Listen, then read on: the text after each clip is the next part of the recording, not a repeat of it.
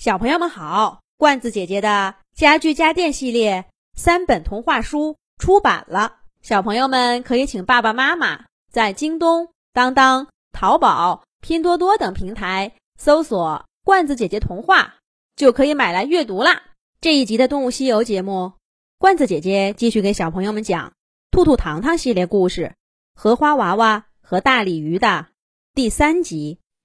荷花娃娃说：“大鲤鱼吃了他的房子。”大鲤鱼说：“荷花娃娃霸占了他的食物。”月宫小兔兔一会儿听这个说的有理，一会儿又觉得那个说的也不错。他越听越没主意。荷花娃娃和大鲤鱼的矛盾不但没解决，反而更严重了。月宫小兔兔这下子。被荷花娃娃拉过去，跟他一起声讨大鲤鱼。那下又被大鲤鱼拽过去，陪着他批评荷花娃娃。说着说着，荷花娃娃突然给恼了，他把月宫小兔兔使劲的一推，气哼哼的说：“哼，说了这么半天，你一点主意也没有。亏你还有那么响的名头。”什么动物困难终结者？我们这才找你的。谁知道说了半天，你这么没主意，真是浪得虚名。嘿，这个荷花娃娃真是伶牙俐齿，我怎么就浪得虚名了？我得好好的跟他理论理论。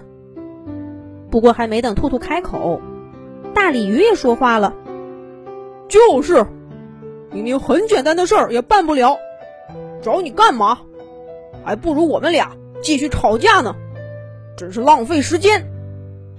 对，浪费时间，浪费感情。荷花娃娃附和道：“这还是他第一次跟大鲤鱼达成了共识。”兔兔一听这话，气得鼻子都歪了。这两个家伙，我好心好意。大老远的从月亮上赶来，连中秋节的月饼都不做了，就为了帮你们俩解决这点破事儿。你们还赖上我了，这口气我月宫小兔兔绝不能忍。兔兔跳起好高，挥着胡萝卜，大喊一声：“我怎么没主意了？是你们这件事儿太无聊了。”不过就是一朵小小的荷花，给谁不行？至于争成这样吗？一朵小小的荷花，荷花娃娃一听这话，脸色就变了。原来你一直没主意，是看不起我的房子。你，你太傲慢了。他不是看不起，是没审美，看不出这朵荷花的好。荷花娃娃。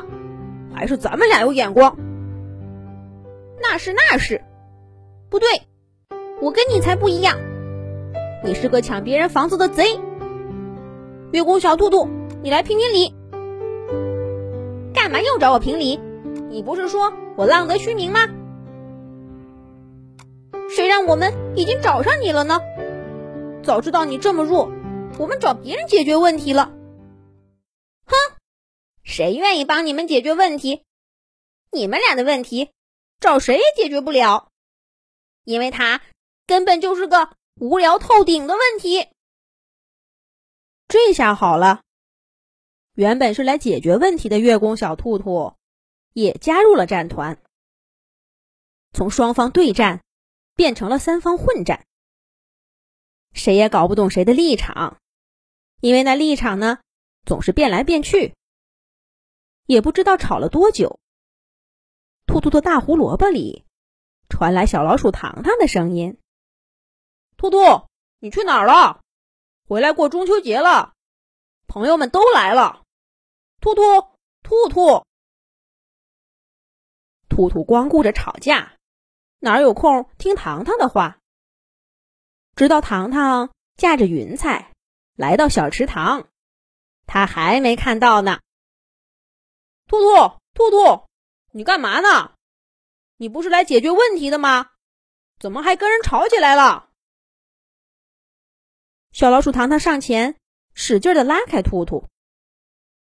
月宫小兔兔这才气喘吁吁的说：“糖糖，你来的正好，你来评评理，这事儿到底赖谁？”小老鼠糖糖让兔兔坐在一边，分别听荷花娃娃和大鲤鱼说了几句话。歪着头想了想，笑着说。这样吧，我呢也先不说我的看法了。你们吵了这么久，也累了吧？不如先跟我出去玩玩。哎呀，走了，兔兔，一起去。就这样，小老鼠糖糖拉起别别扭扭的兔兔、荷花娃娃和大鲤鱼，坐上云彩飞走了。它一直飞呀飞呀。